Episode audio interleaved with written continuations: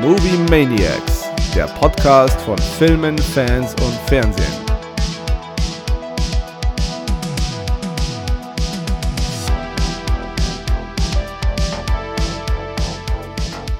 Hallo ihr da draußen und herzlich willkommen zu unserem kleinen Podcast.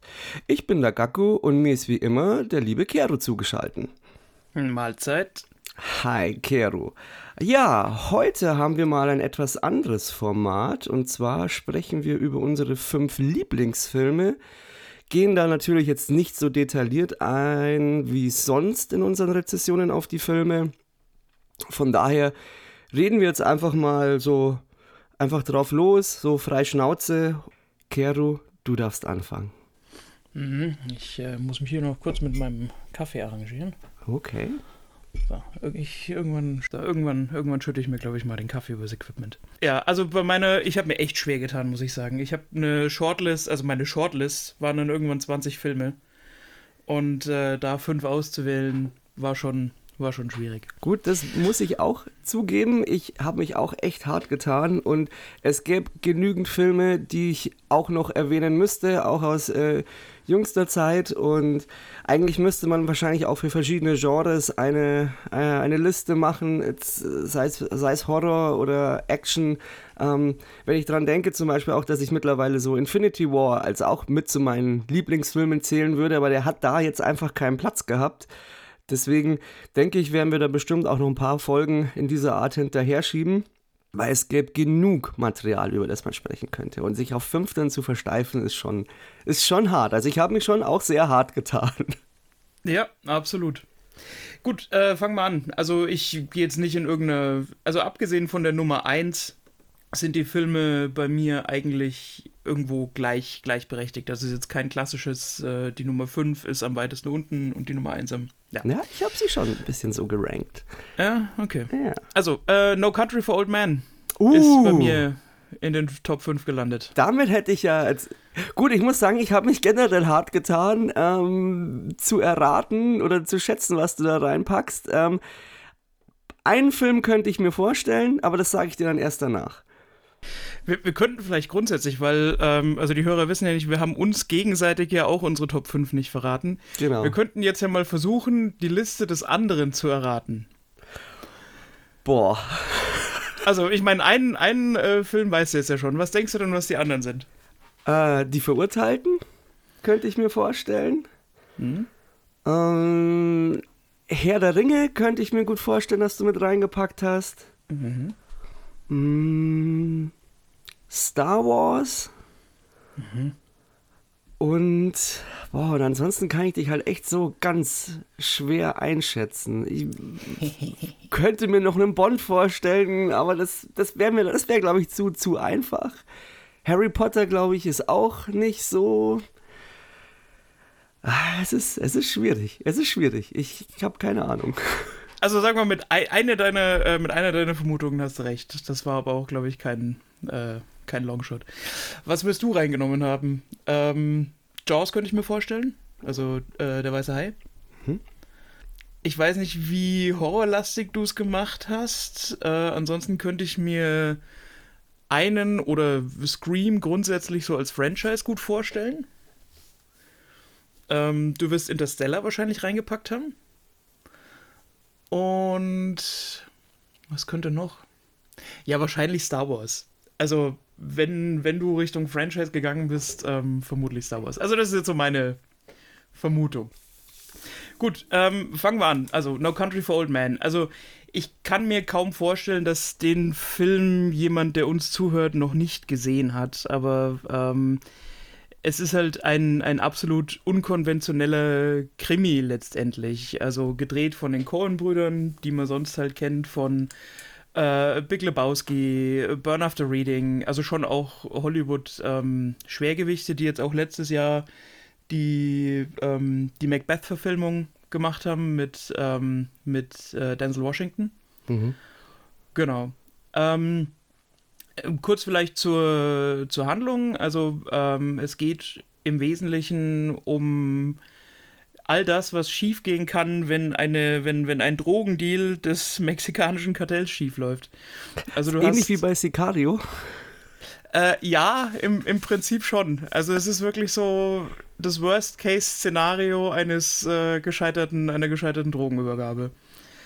Ähm, also du siehst halt diesen äh, Jäger oder, oder Farmer, den Lulin Moss, gespielt von Josh Brolin, der halt AKA auf einer seiner... Thanos.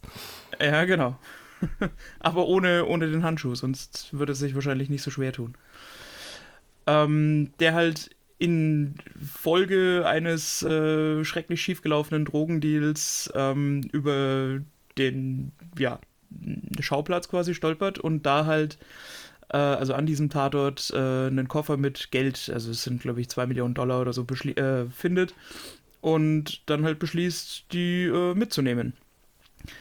Und äh, er wird dann natürlich, weil sowas bleibt ja nicht ungesühnt, äh, verfolgt. Das ist also diese mysteriöse und sadistische Figur dargestellt von äh, Javier Bardem.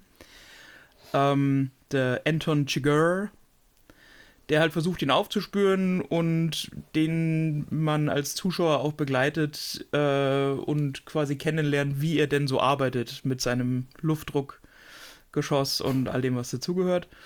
Und der dritte in diesem Triumvirat, sage ich jetzt mal, der Hauptdarsteller ist äh, Tommy Lee Jones, der halt diesen ja in die Jahre gekommenen texanischen Sheriff, den äh, Ed Bell spielt und der grundsätzlich so ein bisschen skeptisch beäugt, wie sich die Welt entwickelt hat und wie so die Zeichen der Zeit sind. Ähm, was den Film für mich so besonders macht, ist die Art und Weise, wie er gedreht ist. Das ist der Einsatz ähm, von Musik. Es ist dieser, diese Atmosphäre, diese wahnsinnig verdichtete Atmosphäre, die eigentlich in jeder Szene äh, so ein bisschen dieses, dieses Foreshadowing reinbringt und du eigentlich nie genau weißt, okay, kommt jetzt der große Knall oder schafft das irgendwie nochmal da raus. Ähm, was genauso bemerkenswert und, und beeindruckend ist, ist, mit welcher äh, Ruhe im Prinzip die einzelnen Szenen vorgetragen werden. Also selbst in den Situationen, in, in, in den Szenen, wo eigentlich das Ganze intensiv werden sollte und ähm, tatsächlich auch ja so man davon ausgeht, dass es, dass es jetzt gleich knallt und dass es sich halt einfach um eine, um eine Verfolgung mit äh, Schusswaffen und sonstigem handelt, bleibt das Ganze immer in einer sehr, immer so ein bisschen unter dem Pace, den man eigentlich erwarten würde. Und ähm, da macht der Film einfach viel, viel anders, als äh, das in sonstigen so Heist-Movies und, und äh, Verfolgungsjagden einfach der Fall ist. Ja, der hat doch damals auch einen Oscar für den besten Film gewonnen. Also der hat insgesamt vier Oscars gewonnen und zwei BAFTAs. Äh, den einen für den besten Film und ich glaube, äh, Badem hat auch den Oscar für den besten Nebendarsteller bekommen. Ja. Also der hat ordentlich abgeräumt. Ja, und ich habe den damals, mich hat der gar nicht interessiert. Ich konnte mir auch nichts darunter vorstellen. Ich habe halt nur den Titel gesehen und dass er halt äh, doch ganz gut abgeräumt hat und habe den dann ohne Vorwissen einfach dann mal angeschaut, weil, weiß gar nicht, ich glaube, ich habe mir den in der Videothek ausgeliehen damals und ähm, aber ja, und hatte eigentlich auch nichts erwartet und war dann sehr überrascht. Und ich glaube, das war auch von Vorteil, dass ich gar nichts von der Handlung wusste. Und war dann auch überrascht, dass es in dem Film dann auch äh, teilweise sehr grotesk zugeht und teilweise auch sehr brutal. Und ja, aber aus den genannten Gründen von dir teile ich da, da kann ich deine Meinung teilen. Das ist ja wirklich, also wird oder wurde von mir einfach unterschätzt, aber es ist wirklich ein sehr, sehr guter Film. Äh, ich habe den tatsächlich auch gesehen, nachdem er schon so den ersten Hype ausgelöst hat. Also ich glaube, der ist ja von 2007, hat dann 2008 abgeräumt und es wird wahrscheinlich so 2009 gewesen sein, als ich den das erste Mal gesehen habe.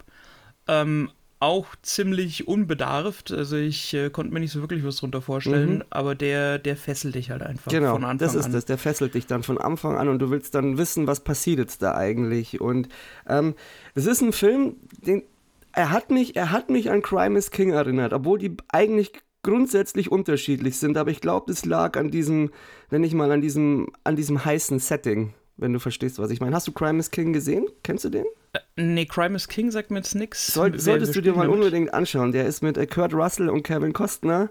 Und da geht es um ah, ja, äh, Elvis Presley-Imitatoren, hm. die ein Casino-Hotel überfallen und dann äh, auf äh, ja, auf, auf, auf Road-Movie-Trips sind. Also auch ein Highschool. Ja, doch, das sagt mir was, ja. Herrlich, herrlich. Also mich hat, er, mich hat er tatsächlich so ein bisschen, für mich war das so ein bisschen äh, The Big Lebowski, nur halt in äh, sehr, sehr serious, also in einem viel ernsteren Setting, weil ähm, das ist ja auch so ein Film, wo man eigentlich, und äh, es gibt ja die Szene mit, äh, mit, mit Tommy Lee Jones, wo er in diesem äh, Café sitzt und versucht zu erklären, was da denn eigentlich gerade überhaupt passiert und ähm, da eigentlich so ein bisschen dran scheitert, weil er gar nicht genau weiß, was eigentlich, also warum die Sache eigentlich so eskaliert ist und, und, und in welche Richtung er da eigentlich ermittelt. Ja. Ähm, und diese, so ein bisschen diese Sinnlosigkeit und diese nicht lineare äh, Erzählrichtung äh, und Erzählweise ähm, ist eigentlich das, was diesen Film auch so, so einzigartig macht. Aber ist es nicht generell auch so ein Stilmittel von den Coen-Brüdern? Ja, absolut. Wie gesagt, ähm, Big Lebowski, Burn of the Reading, das sind ja so die besten Beispiele von ihnen, in denen genau dieses, dieses Handbuch, diese Art Filme zu machen, ja immer wieder äh, angewandt wird. Das sind ja so, so What the fuck-Filme. Und all diese Filme, es gibt immer so diesen Moment, wo sich ein Darsteller oder einer der Protagonisten irgendwo fragt, so, was zur Hölle passiert denn eigentlich? Warum, also was, was ist hier überhaupt, was ist Phase? Also, wie gesagt, das, das wäre jetzt so mein, ähm, mein, mein Einstieg in die, in die Liste. Äh, wie gesagt, sehr guter Film. Ich kann mir fast nicht vorstellen, dass irgendjemand, der uns zuhört, den noch nicht gesehen hat. Falls dem so sein sollte, äh, absolute, absoluter Schaubefehl. Nicht nur eine Empfehlung. Okay. Ähm, jetzt hast du ja hier schon ein ziemliches Bömmchen losgelassen und jetzt äh, komme ich vermutlich mit was um die Ecke, was erstmal Kopfschütteln auslösen wird. Und zwar habe ich auf Top 5, also auf Platz 5 äh, gesetzt, ähm, Titanic. Hast du okay. den gesehen? Ich, Nein. Äh, also natürlich, doch natürlich habe ich Titanic gesehen. Ich dachte, ja, du hast Titanic also ich hab, nicht gesehen. Naja, bei Titanic ist es bei mir so, ich habe, glaube ich, fünf Anläufe gebraucht, um den überhaupt mal beenden zu können, Was? weil ich bis dahin jedes Mal eingeschlafen bin. Also das ist wirklich nicht mein Film. Okay, gut. Aber gesehen habe ich ihn natürlich. Ich meine, wie könnten wir quasi äh, einen seriösen Film-Podcast führen, ohne Titanic gesehen zu haben? Also das schließt sich leider so ein bisschen aus. Ja, ich, ich, hätte, ich, ich hätte mir gedacht, dass du den nicht gesehen hast, weil du ihn kacke findest. Es gibt ja viele, die Titanic einfach aufgrund der Tatsache, dass da eine Liebesgeschichte mit involviert ist, einfach äh, verschmähen und sagen, nee, interessiert mich nicht. Ähm, nee, ich, ich habe den gesehen und finde ihn trotzdem kacke oder gerade deswegen kacke. Ah, ja, also ich, na, also ich muss jetzt sagen, es ist, es ist einer von diesen Filmen, die laufen ja eigentlich jährlich zu Weihnachten im Fernsehen. Und jedes Jahr, wenn er im Fernsehen läuft, schaue ich mir einmal Titanic an. Ähm, ich muss jetzt dazu einfach sagen, also gut, man muss, Titanic ist von James Cameron von 1997, ähm, Kate Winslet und äh, Leonardo DiCaprio, das war der Durchbruch für die beiden. Und im Kern behandelt halt ähm, Titanic die Jungfernfahrt der Titanic, die hat äh, 1912 stattgefunden, also begann im April und von Southampton nach New York. Und wie man allgemein weiß, ist äh, die Titanic dann an einen äh, Eisberg gekracht und dann ähm, gesunken. Und man hat halt für diesen Film quasi die Grundidee genommen, also Grundidee, die, diese Grundgeschichte genommen. Laut James Cameron war das für ihn halt einfach ein ein historisches Ereignis, das quasi wie ein Drehbuch für ihn war. Also er hat gemeint, das ist so eine großartige Geschichte zwischen, was ich jetzt schon ein bisschen fand den Ausdruck hart, dass er sagt, das ist eine großartige Geschichte, die er da erzählen kann, weil es da um Arm und Reich geht und diese, diese Regeln ja auch bis zum Ende des, ähm, bis zum Untergang eigentlich auch äh, gezählt haben. Also da wurde ja wirklich strikt kategorisiert und wer darf in die, äh, in die Rettungsboote und wer nicht. Und man hat halt diese Katastrophe genommen und der quasi noch eine Liebesgeschichte mit äh, entwickelt, zwischen, äh, mit reingesponnen mit einem Paar, das nicht ungleicher sein könnte. Äh, Jack Dawson verkörpert von ähm, Leonardo DiCaprio, der äh, im Endeffekt zur Unterschicht äh, gehört und äh, der Rose, die zur Oberschicht gehört und die sich halt dann äh, quasi, sie ist so die gefangen in einem goldenen Käfig, steht so kurz vor der Heirat und sie trifft dann da auf äh, Jack Dawson, der ihr dann quasi mit, der eigentlich nur aus Krümeln in der Tasche lebt und ihr dann zeigt, äh, wie das Leben sein kann und ähm, das sind so die zwei Ebenen, die der Film hat und ich, ich zum einen bin ich halt immer sehr empfänglich für so, für, für so Geschichten. Ich finde das halt immer sehr, sehr cool. Und auf der anderen Seite bin ich halt fasziniert von dem, was James Cameron da eigentlich historisch geschafft hat. Also der Film ist schon relativ akkurat. Muss auch sagen, dass zu dem Zeitpunkt das der teuerste Film war, wenn nicht sogar bis heute der teuerste Film, der jemals gedreht worden ist. Er selber hat zwölf Tauchfahrten zum Wrack organisiert, weil sie irgendwann auf die Idee gekommen sind, hey, wir machen da jetzt doch lieber Originalaufnahmen. Ähm, es wurde für die Aufnahmen 160.000 Quadratmeter großes Areal vor der mexikanischen Pazifikküste quasi gemietet. Man hat da wahnsinnig viel Geld in die Spezialeffekte reingesetzt und äh, man hatte Zugriff zu den Blaupausen von äh, Harold und Wolf. Das war die Werft, die damals die Titanic ähm, gebaut hat und da ist halt ein wahnsinnig großer Detailgrad drin. Und ich habe mich als Kind schon sehr für die Titanic interessiert und äh, so Bücher von Dr. Robert Ballard äh, verschlungen, der damals äh, schon die ganzen ähm, Tauchfahrten zur Titanic äh, organisiert hat. Und von daher war es für mich einfach schon aus dem Hintergrund sehr interessant, sich den Film anzuschauen. Und ich finde auch, dass trotz Liebesgeschichte und allem der spannend ist. Der hat großartige Filmmusik von James Horner und kann auch nur jedem empfehlen, zumindest Titanic mal eine Chance zu geben. Er hat schon großartige Schauwerte. Auch die Computertechnik, wenn du die heute noch anschaust, finde ich, wirken nicht veraltet. Das hast du ja sonst oft bei alten Filmen so, wo CGI recht schlecht altert. Aber da, finde ich, wirkt es heutzutage immer noch sehr gut. Ja, ich glaube was den, den Film auch auszeichnet, ist halt diese Authentizität, weil James Cameron halt auch einfach wirklich dieser passionierte Taucher und ähm, Seefahrer, jetzt mal in Anführungsstrichen ist.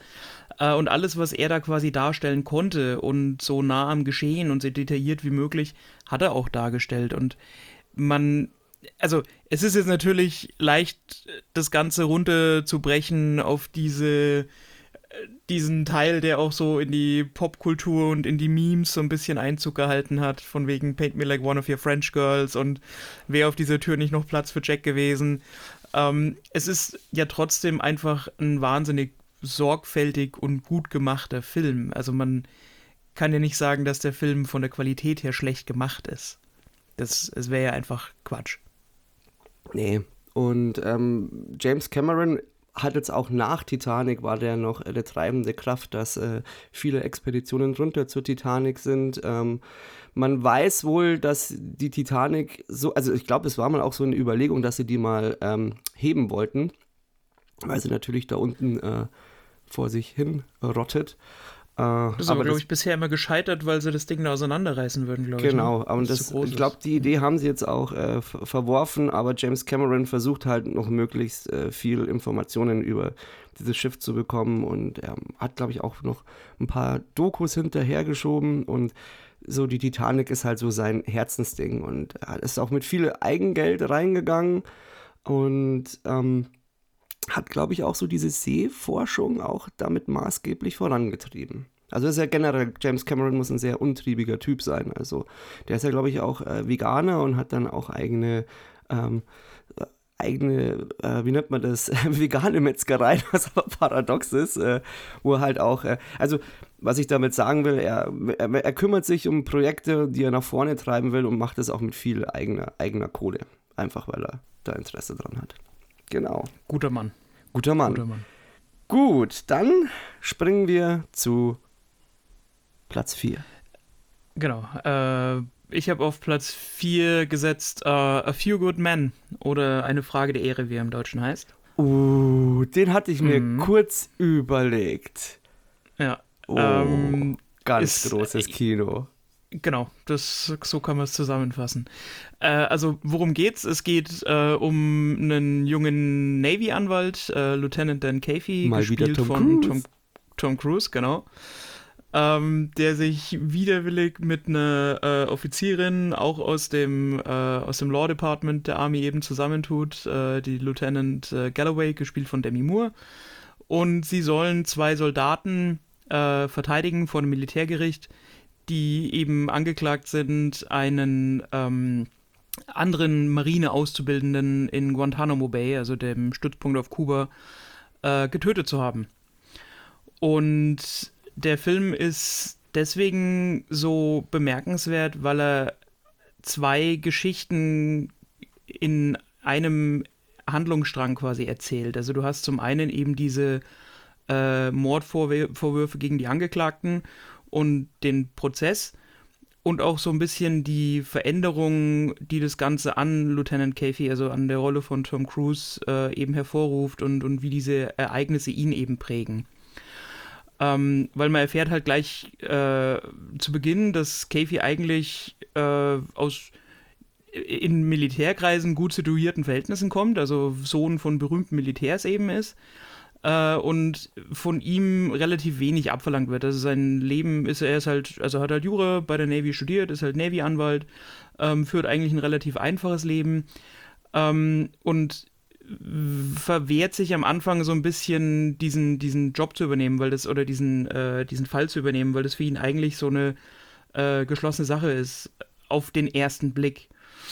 Ähm, und er muss sich dann halt einfach relativ schnell mit den ganzen Marine-VIPs so ein bisschen auseinandersetzen, und zwar in erster Linie mit dem äh, Colonel Nathan Jessup, also gespielt von Jack Nicholson, der halt der Befehlshaber auf der, auf der Basis ist. Ähm, und du hast dann halt sowohl diese Charakterstudie über, über Kathy und äh, dann auch diese Abhandlung über die Geschichte der Militärjustiz, so aus Sicht der, der USA. Und halt, wie es darum geht, immer mehr, also Risiken einzugehen und sich halt auch so seinen, seinen, seinen Gegnern so zu stellen. Und der Film fesselt einen halt vor allem so in, in der zweiten Hälfte, also in all diesen Szenen, die dann in dem Gerichtssaal spielen. Also da, wo äh, Cruz und Nicholson sich, also wo die dann quasi wirklich so in den schauspielerischen Infight gehen müssen. Ähm, und das ist, ja, überragend. Haben Sie den Code Red befohlen? Genau das. Und, und auch dann diese, diese, die Intensität, mit der Jack Nicholson spielt, die dann eigentlich die wiederum die Intensität bei Tom Cruise hervorruft, das dann schon fast so ein bisschen ins, äh, bei ihm so ein bisschen Richtung, Richtung Overacting geht, aber nicht so, dass es, dass es jetzt irgendwie handwerklich schlecht wäre, sondern du merkst einfach, dass die wirklich beide alles in die Waagschale geworfen haben, um diese Szene so intensiv wie möglich zu, zu gestalten. Mit diesem You want me on that wall, you need me on that wall. Also es ist wirklich beeindruckend und was da auch handwerklich einfach gut gemacht ist, ist, äh, wie so das, die, die Bild- und Farbgebung und das Kamerasetting gerade in diesem Gerichtssaal ist. Also, wo man halt wirklich so mit einer mit so einer anamorphen Optik, also so diese, dieses Seitenverhältnis halt so ein bisschen auflöst und damit halt diesen Gerichtssaal diesen Eindruck von unendlicher Weite und so einer visuellen Tiefe einfach gibt, was man sonst halt eigentlich nur bei äh, Aufnahmen irgendwie in der, also im Freien halt einfach hat. Ähm, das ist, ja, also wirklich sehr, sehr beeindruckend. Ja. Ist der eigentlich von der Academy irgendwie großartig berücksichtigt worden? Ähm, ich glaube, Nominierungen der, hat er bekommen, auf jeden Fall. Nominierungen hat er. Der hatte halt das Problem, dass in dem gleichen Jahr, jetzt lass mich lügen, ähm, ich, war, nicht, war nicht Unforgiven in dem gleichen Jahr nominiert als bester Film dann und hat gewonnen? Puh. Ich, ich, ich weiß es nicht. Aber wie gesagt, unabhängig davon, was er für Preise gewonnen hat, ähm, es ist einfach dieses, dieses, also alles, das Produktionsdesign, die Kostüme, die Hintergrundmusik, das ist alles sehr authentisch, aber es ist ähm, eindringlich genug und trotzdem zurückhaltend genug, dass es jetzt nicht aufgesetzt und nicht wie so ein Maskenball wirkt. Ähm, die Besetzung also jetzt neben den äh, genannten, also neben Tom Cruise und, und Jack Nicholson und Demi Moore spielt Kevin Bacon mit, äh, es spielt Kiefer Sutherland in der Nebenrolle mit. Also es ist schon auch so, dass äh, sich der Hollywood, äh, also so Rang und Namen, alles was Rang und Namen hat, äh, die Ehre gibt. Ähm, und die spielen alle gut. Also es gibt eigentlich keine, keine schwachen Leistungen. Ähm, du hast natürlich äh, Cruz und Nicholson, die das Ganze, so, also die über allem thronen, äh, aber auch die anderen Schauspieler. Äh, Regisseur ist Rob Reiner und der schafft es halt irgendwie allen Schauspielern so ihren Raum zu geben, aber die halt trotzdem sachdienlich so in den Dienst der Story zu stellen, dass das Ganze wirklich wie aus einem Guss wirkt. Ähm, ja, also ich bin jetzt nicht der Riesenfan von, von filmischen Abhandlungen zum äh, Militär, aber dieses äh, juristische Schachspiel in, in gerade in den, äh, in den Verhörszenen ähm, und Tom Cruise so ein bisschen dabei zu begleiten, wie er so immer mehr an seinen eigenen Prinzipien ähm, zweifelt und, und, und an dem, wofür die US Army eigentlich steht und ähm, wie er so dran scheitert zu begreifen, warum das alles äh, verdeckt werden soll, was da passiert ist. Ähm, das ist sehr, sehr eindrucksvoll dargestellt. Ja, es ist auf jeden Fall ein sehr fantastischer Film. Ich habe den, boah, ist auch schon, ich habe den auch in, auf jeden Fall in pubertären Zeiten habe ich den gesehen und äh, fand den mega spannend und äh, habe den jetzt auch erst vor kurzem erst wieder gesehen und habe dann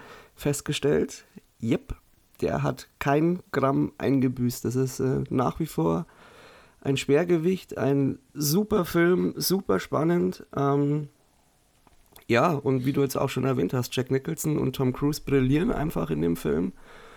Und ja, ähm, kann man jedem ja. ans Herz legen. Genau, und ich habe jetzt äh, parallel hier noch nachgeguckt. Also er war für insgesamt vier Oscars nominiert, gewonnen hat er keinen. Ja. Ähm, genau, aber unter anderem eben für, für besten Film, besten Nebendarsteller äh, äh, Jack Nicholson, äh, Film-Editing und bester Sound. Und ja, also wie du schon sagst, den Film sollte man auf jeden Fall gesehen haben. Ja, ich muss jetzt sagen, ich habe auch selber generell so ein Fable für, ich nenne es jetzt mal Justiz-Thriller. Ich finde jetzt auch die Jury zum Beispiel ziemlich gut, aber die kannst du nicht wirklich miteinander vergleichen. Da ist eine Frage der Erde schon nochmal in einer ganz anderen Liga inszenatorisch. Gut, ähm, dann komme ich mal jetzt zu meinem Platz 4. Und hast du einen Tipp, was ich auf Platz 4 gesetzt haben könnte? Ja, also ich wahrscheinlich Star Wars, oder? Oder Interstellar? Ich weiß es nicht. Okay, wenn ich nee, jetzt sage, es ist keiner von den von dir heute genannten Filmen. Okay, nee, dann keine Ahnung. Okay, gut. Ich komme dann jetzt mal zu einer gespannt. Filmreihe. Ich äh, nehme jetzt einfach mal dann einen stellvertretend dafür und ähm, das ist Jäger des verlorenen Schatzes. Also, Ach ja, klar, Indie. Indiana ja, Jones. Ja, hätte, hätte, ich, hätte ich drauf kommen können. Ja, auf jeden Fall. Äh, wohl einer oder ein Filmheld, der mich, glaube ich, seit ich puh, fünf oder sechs bin, begleitet. Ähm, der erste Teil des verlorenen Schatzes ist ja 1981 äh, äh, rausgekommen. 84 kam dann der Tempel des Todes, 89 äh, der letzte Kreuzzug und 2008 dann äh, das Königreich des Kristallschädels, den wir jetzt mal hier etwas äh, ignorieren. Der ist zwar okay anzuschauen, aber war dann doch äh, damals im Kino leider eine große Enttäuschung. Ich habe mich da so sehr drauf gefreut und war auch die erste Möglichkeit für mich überhaupt einen Indiana Jones Film dann im Kino zu sehen und spätestens bei der Szene, als äh, Indy sich dann vor einer nuklearen Bombe in einem Kühlschrank versteckt, sind mir sämtliche Gesichtszüge entgleist. Gut, ähm, ja, worum geht's? Also normalerweise dürfte jeder Indiana Jones kennen, aber es geht im Endeffekt um unseren Lieblingsarchäologen, der ähm, in seinem normalen Leben ähm, Geschichtslehrer an einem College ist und äh, in seiner Freizeit nach äh, Artefakten jagt. Und dabei bekommt es dann auch öfters äh, mit Schurken zu tun, wie zum Beispiel den Nazis. Ähm, und ex ex explizit äh, in Jäger des verlorenen Schatzes geht es um die Bundeslade. Und äh, quasi die Amerikaner wissen, dass es die Bundeslade gibt und die Deutschen wissen, dass es die Bundeslade gibt. Und äh, Dr. Jones, also Indy, verkörpert von Harrison Ford, wird dann ähm, von den Amerikanern darauf angesetzt, ähm, diese Bundeslade zu finden. Und er macht sich dann auf den Weg und erlebt dann da allerlei äh, Abenteuer, unter anderem auch mit seiner äh, ehemaligen Freundin äh, Marion Ravenwood. Und ja, also wie gesagt, ein, einer, einer meiner Kindheit, Kindheitshelden, ich habe mir da selber so einen Hut gebastelt, ich hatte eine Indiana Jones Tasche, mein, mein alter Judo-Gürtel war dann meine Peitsche und ich habe mir Hörspiele aus Indiana Jones gemacht und äh, hat für mich auf jeden Fall ganz viel Bedeutung gehabt. Ich habe da nämlich... Ähm, bei meinen Großeltern im Schlafzimmer. Ich weiß nicht, kennst du noch diese alten, oder sagt dir Beta was? Beta-Videorekorder? Ich wollte sagen, die Videorekorder, ja, ja. Genau, die gab es ja vor VHS und die waren, das waren ja so kleine Kassetten und mein Dad hatte da so eine, so eine kleine ähm, Videosammlung und da habe ich dann irgendwie Jäger des verlorenen Schatzes entdeckt und die waren da sieht ja man halt auch, dass du schon auch aus so einem Film-Aficionado-Haushalt kommst, weil die Videoplayer, ich meine, das war zur damaligen Zeit halt State of the Art, die hatte halt nicht jeder. Ja, nicht ähm, jeder. Das muss man sagen. Es wurde mir so ein bisschen in die Wiege gelegt. Und natürlich habe ich mir dann diese Filme dann auch heimlich angeschaut. Ich weiß nicht, ich werde, ich werde, ich werde so sechs oder sieben gewesen sein. Und ähm, der Film war ja damals schon ab 16. Und auf jeden Fall habe ich mir dann den damals, das weiß ich noch, im, im, im Schlafzimmer von der Oma nachmittags Jalousie drunter und habe mir dann Indiana Jones ange angeschaut und war halt mega happy, fand ihn halt so super. Aber es ist mir dann irgendwann zum Verhängnis geworden, äh, worden, weil wie dann 1989 dann ähm, quasi äh, hier Ding rauskam ähm, und der letzte Kreuzzug, hat mein Dad gemeint, weil das war dann nämlich der Film, der ab 12 war, ich könnte mir jetzt mit ihm zusammen Indiana Jones anschauen.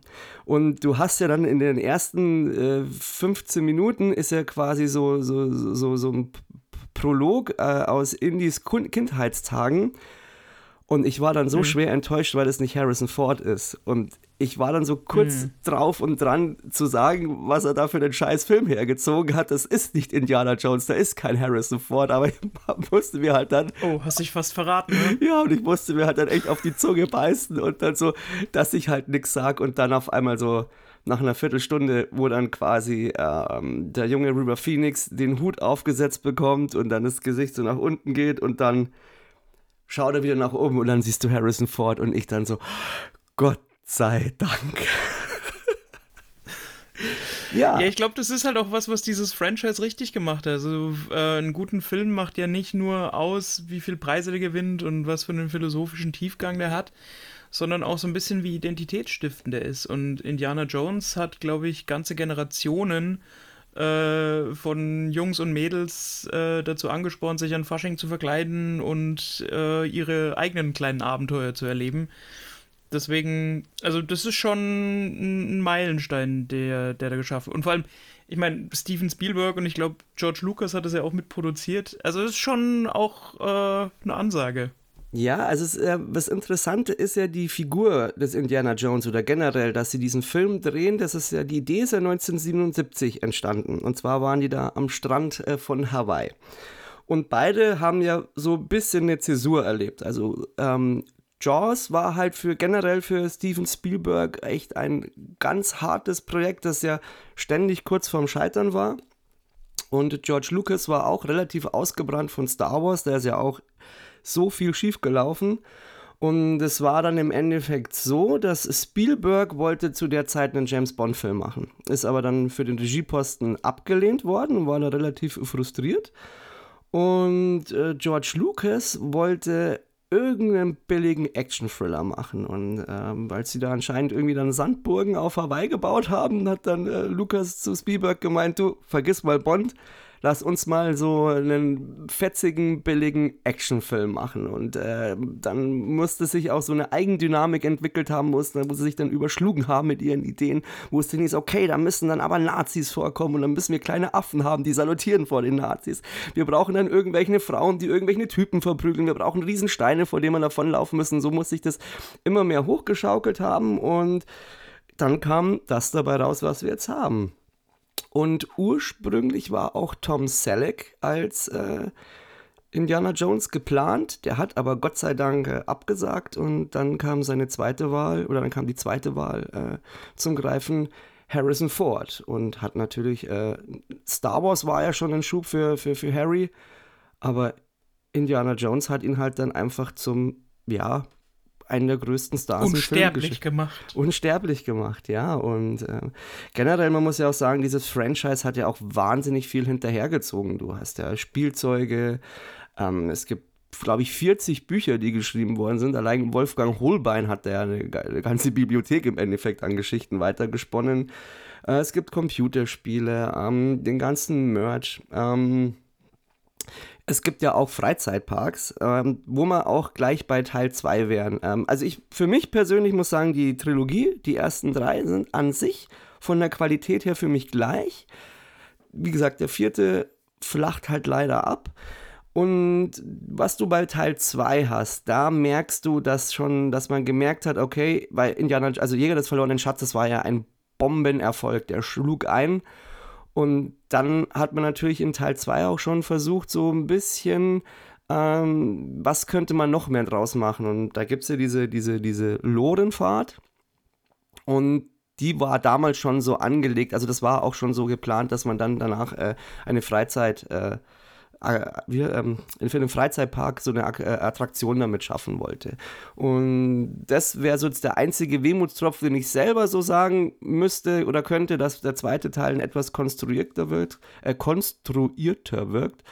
Aber ansonsten finde ich äh, alle drei super cool. Ähm, du hast drei unterschiedliche Geschichten. Tempel des Todes ist halt so in meinen Augen so ein bisschen der brutalere Film und der düstere und ähm, der letzte Kreuzzug ist dann schon auch wieder ein bisschen mehr familientauglicher. Da ist weniger Gewalt drin und ein bisschen mehr Abenteuer. Aber im Grunde genommen wunderschöne Abenteuerfilme, die jetzt aber auch mit den heutigen Sehgewohnheiten auch für Jüngere durchaus schaubar sind.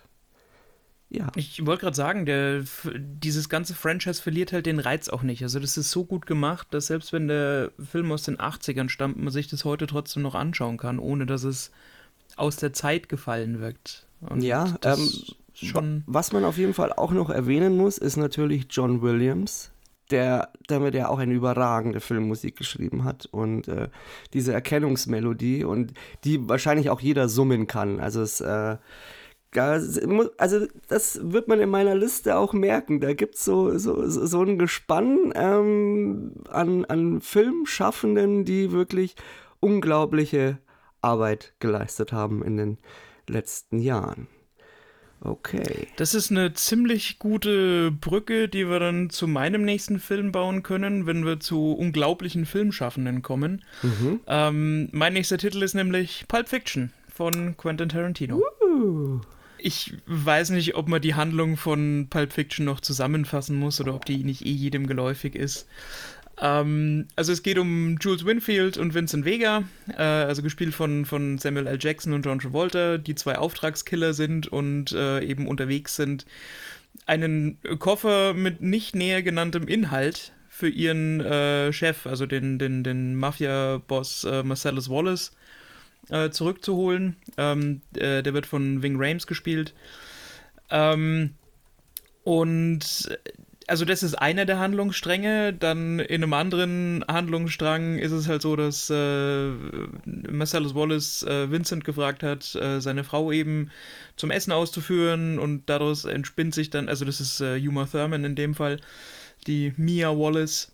Ähm, daraus entspinnt sich so der nächste Handlungsbogen, der dritte Handlungsbogen ist der mit äh, Butch Coolidge, also Bruce Willis, der halt einen in die Jahre gekommenen Boxer spielt, der von äh, Wallace, also dessen Kämpfe halt einfach gefixt werden von, von Marcellus Wallace. Also er wird halt dafür bezahlt, seinen, seinen nächsten Kampf äh, zu verlieren.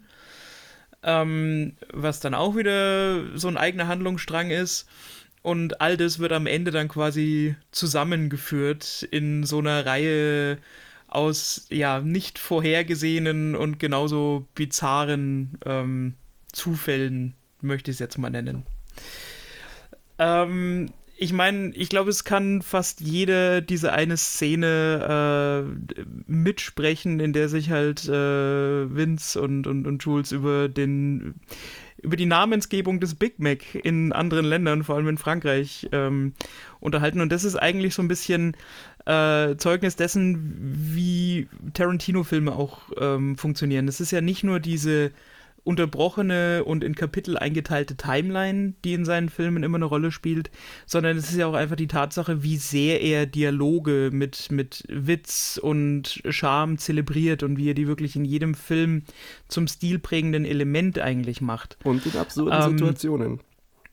Äh, genau, diese vollkommen absurden Situationen äh, mit dem Big Kahuna Burger und die Diskussionen und ähm, äh, du hast Marvin in den Kopf geschossen. Also all diese Sachen, die so unerwartet sind und eigentlich keinem wirklichen Zweck dienen.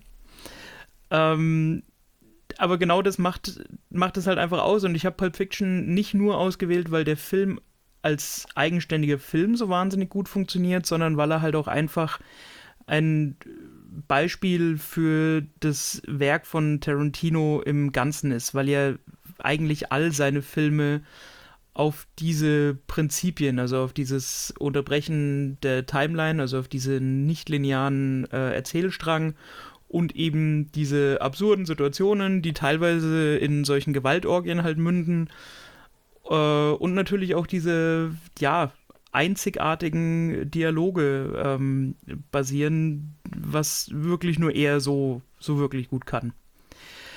Ähm, also du hast hier nicht so einen beliebigen Standard Gangsterfilm, nenne ich es jetzt mal, sondern schon wirklich diese, äh, ja, vereinzelten Charakterstudien zu den, zu den handelnden Personen. Äh, und das halt alles in diesem Gewand ähm, von Tarantino mit überragender Filmmusik, mit sehr, sehr sorgfältigem Setbau mit ähm, tollen Kostümen, also Kostüme, Make-up. Da funktioniert einfach alles. Das Pacing von dem Film ist super. Du hast ähm, Hektik und, und wirklich so dieses, die hohe Schlagzahl in den Szenen, in denen es angebracht ist aber dann auch wieder so diese ruhigen Momente, die dich so eine Szene auch einfach aufsaugen lassen, wie in dem Diner zum Beispiel. Ähm, und das ist wirklich was, was, was Tarantino einfach so spielerisch schafft, äh, diese Schlagzahl zu verändern und die Geschwindigkeit des Pacing in seinen Filmen anzupassen, ähm, die Dialoge da einzubauen. Also einfach rundum ein gelungener Film. Ja. Hat auch äh, einen Oscar gewonnen.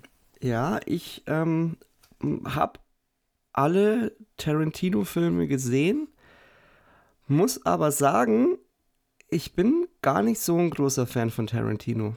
Es, ich kann dir das aber auch ganz schwer erklären. Also, wenn ich dann mal einen anschaue, finde ich die gut. Aber irgendwie die, diese Bedeutung und die, die andere oder die Tarantino-Filme anderen bemessen, habe ich irgendwie nie. Ich bin auch, also ich, ich habe Pulp Fiction, glaube ich, zwei oder drei Mal gesehen, aber würde ich jetzt zum Beispiel ähm, zählt nicht irgendwie zu, ja, würde nicht zu meinen Lieblingsfilmen zählen, offensichtlich. Ähm, aber ich kann dir das nicht erklären. Das ist ganz komisch. Also ich, ich finde, dass es ein begnadeter Regisseur ist, der macht auch gute Filme, also sehr gute Filme, aber irgendwie ist es nie so meins. Und wenn ich von zwei Tarantino-Filmen sagen würde, dass die mir richtig gut gefallen, sind es die letzten beiden. Das ist die Hateful Eight und Once Upon a Time in Hollywood. Ansonsten, also normalerweise ist ja auch so Horror eher so mein Ding und From Dusk Till Dawn ist auch sowas, den habe ich auch zwei, dreimal angeschaut, aber das war es dann auch. Aber ich kann dir das nicht genau erklären, warum ich mit Tarantino im Allgemeinen nicht so ganz warm werde. Also ich glaube, dass das äh, auch ein sehr streitbarer Regisseur einfach ist. Du, ich, ich kann schon nachvollziehen, wenn Leute sagen, sie können mit seinem Werk und mit seinem Schaffen so nichts anfangen, weil ähm, die Art und Weise, wie er Filme macht, ist einfach, die, die hat sich im Laufe der Jahre zwar weiterentwickelt, aber er hat sie nie neu erfunden. Das heißt, auch so Filme wie Reservoir Dogs oder Jackie Brown ähm, oder Kill Bill sind trotzdem irgendwo noch spürbar aus der gleichen Feder wie dann eben Hateful Eight oder Once Upon a Time in Hollywood oder Inglourious Bastards oder you name it. Ähm, und ich okay, verstehe, dass man finde ich auch noch großartig. Es ist auch einfach großartig. Der, okay, da, der ist wirklich fantastisch. Ähm, deswegen, also ich, ich verstehe, wenn man mit seinen Filmen nichts anfangen kann, weil man vielleicht mit dem Stil, den er einfach als Filmschaffender prägt, nicht so sehr zurande kommt. Für mich war das, also ich kann mich erinnern, ich habe Pulp Fiction, also ich weiß nicht, wie alt ich war, als ich ihn das erste Mal gesehen habe, aber ich war noch zu jung, um ihn eigentlich zu sehen. Ähm, und war trotzdem, trotzdem einfach, ähm, der, der, der hat mich einfach fasziniert. Also schon so, so gefesselt. Und das ist für mich auch so ein, ähm, so ein Comfort-Movie. Also wenn ich mal wieder mich nicht entscheiden kann, ähm, was ich mir jetzt auf Netflix raussuche, dann ist das so ein Film, wenn ich den anmache, das, das passt einfach. Wobei ich dir ähm, da schon auch beipflichte. Genau. Wie ich den mir gesehen habe, der fesselt ja. Das, das steht außer Frage. Und aber das wäre jetzt zum Beispiel so, wie jetzt du sagst, das würde ich nicht tun. Ich glaube, ich würde nicht aktiv auswählen und sagen, ich schaue mir den jetzt an. Ich würde den mir anschauen, wenn er gerade mal irgendwo läuft. Was mich halt, was ich halt auch toll finde dran ist, ähm, du, also man kann den Film an verschiedenen Maßstäben messen. Du kannst den entweder einfach nur als äh, stupides Action-Kino abtun und sagen, ja, ist äh, lustige Action, äh, der, der erschießt den. Und, ähm, also der funktioniert auf dem Level, er funktioniert aber auch als ähm, Abhandlung von so einer moralischen Entwicklung und, und äh, was Loyalität bedeutet und was tatsächlich Treue bedeutet. Und der funktioniert genauso gut als, ich sag jetzt mal, als Komödie, als völlig überspitzte, mit, ähm, mit, mit Hinkebein und, und, und dem Mr. Wolf und das, wie gesagt, der Film hat einfach viele Schichten, die einfach übereinander liegen und für mich funktioniert der einfach, weil der hat sich halt einfach sehr ambitionierte Ziele gesetzt, wollte sehr, sehr viel darstellen, sehr, sehr viel erzählen ähm, und schafft es ohne dass man das Gefühl hat, dass er sich selber irgendwie überfordert, sondern der hat ein nettes Pacing, die Erzählstruktur funktioniert. Ähm, und du weißt am, nach dem Film eigentlich genauso viel wie vor dem Film, aber hast nicht das Gefühl, dass das daran liegt, dass du den Film nicht verstanden hättest, sondern dass das tatsächlich auch so gewollt war. Ja, mein sollte auf jeden Fall auf jeder Liste stehen. Also Pulp Fiction sollte man gesehen haben. Man sollte wahrscheinlich auch die komplette Filmografie von äh, Tarantino gesehen haben. Was ich äh, noch sehr positiv bei ihm erwähnen möchte, ist, wie du auch schon vorher, glaube ich, äh, gesagt hast, es ist dieser Look der Filme. Ähm, zum Beispiel bei The Hateful Eight, da hat ja ähm, Tarantino auch extra Wert drauf gelegt, dass er wieder auf diesen alten Filmrollen dreht und die dann erst digitalisiert, wodurch du wieder so dieses, diese, diese Körnigkeit und Erdigkeit bekommst, was ich finde, was du bei vielen neuen Filmen einfach nicht mehr hast aufgrund der digitalen Technik, was bei gewissen Filmen von Vorteil ist, weil sie halt alle geil ausschauen, aber mir fehlt da immer so ein bisschen so dieses Handgemachte. Und bei Once Upon a Time in Hollywood ist mir auch aufgefallen, dass er da auch wieder den Look hinbekommen hat. Und der ist ja auch, glaube ich, erst drei Jahre alt oder so. Und mhm. also er ist ja ein sehr beflissener Filmemacher und äh, auch sehr akribisch, was das angeht und orientiert sich auch viel am alten Kino. Und äh, das ist auch eine Sache, die ihn auf jeden Fall auszeichnet. Ich wollte gerade sagen, also ich glaube, über das Schaffen und das Werk von Tarantino können wir mal irgendwie eine eigene Folge machen. Das wird hier einfach den Rahmen sprengen, weil er ja. halt ein absoluter Pedant ist, aber auch eine absolute Koryphäe. Also ich glaube, es gibt keinen Film zwischen 1920 und 1960, den er nicht gesehen hat und äh, wahrscheinlich mitsprechen kann. Und die Quellen seiner Inspiration sind halt auch einfach so vielfältig dass er da wirklich für jeden neuen Film aus dem Vollen schöpfen kann. Und ich glaube, dass das auch so ein bisschen das Geheimnis ist, dass er immer wieder Filme machen kann über all die Jahre in dem gleichen ihm eigenen Stil, ohne dass die Filme eintönig und langweilig werden, weil halt trotzdem die Geschichte und das Handwerkliche sich doch immer weit genug von den vorherigen Filmen unterscheiden. So, jetzt äh, aber genug äh, Fanboytum zu Quentin Tarantino. Aber er macht ja, Sonst okay, eins noch, er macht ja, glaube ich, nur noch einen Film, dann ist Schluss. Und genau, also das war zumindest so die Ansage. Sehr, sehr interessiert hätte. Es hieß ja mal kurzzeitig, er würde einen Star Trek-Film machen. Der dann auch etwas düsterer ausfallen würde. Das hätte mich sehr interessiert, aber zu dem wird es wohl leider nicht kommen. Aber ich glaube, er möchte nochmal einen, einen Horrorfilm machen, wenn mich nicht alles täuscht. Aber das werden ja, wir dann. Schauen wir mal. Werden wir dann sehen. Also, das ist so ein, so ein Regisseur, dem vertraue ich einfach blind, egal was er, egal was er macht. Ich ähm, gehe da rein mit der Erwartung, dass es mir gefällt. Dann komme ich zu meinem. Äh, boah, ich will mal Teil 3 oder sonst irgendwas sagen, zu meinem Platz 3. Und. Trommelwirbel? Könnte. Ähm, ist fast gleichzusetzen mit Platz 2 würde jetzt wahrscheinlich auch äh, viel Gesprächsstoff liefern. Ähm, ist ein Epos, ein monumentales Epos, würde ich jetzt mal sagen. Komm, sag it, komm, sag it, raus mit der Sprache. Ist von einem Regisseur, der ursprünglich äh, Horror- und Splatterfilme gemacht hat. Und dann kann es sich ja wohl um nichts anderes handeln als der Herr der Ringe. Äh, ganz klar, liegt, liegt auf der Hand, ja.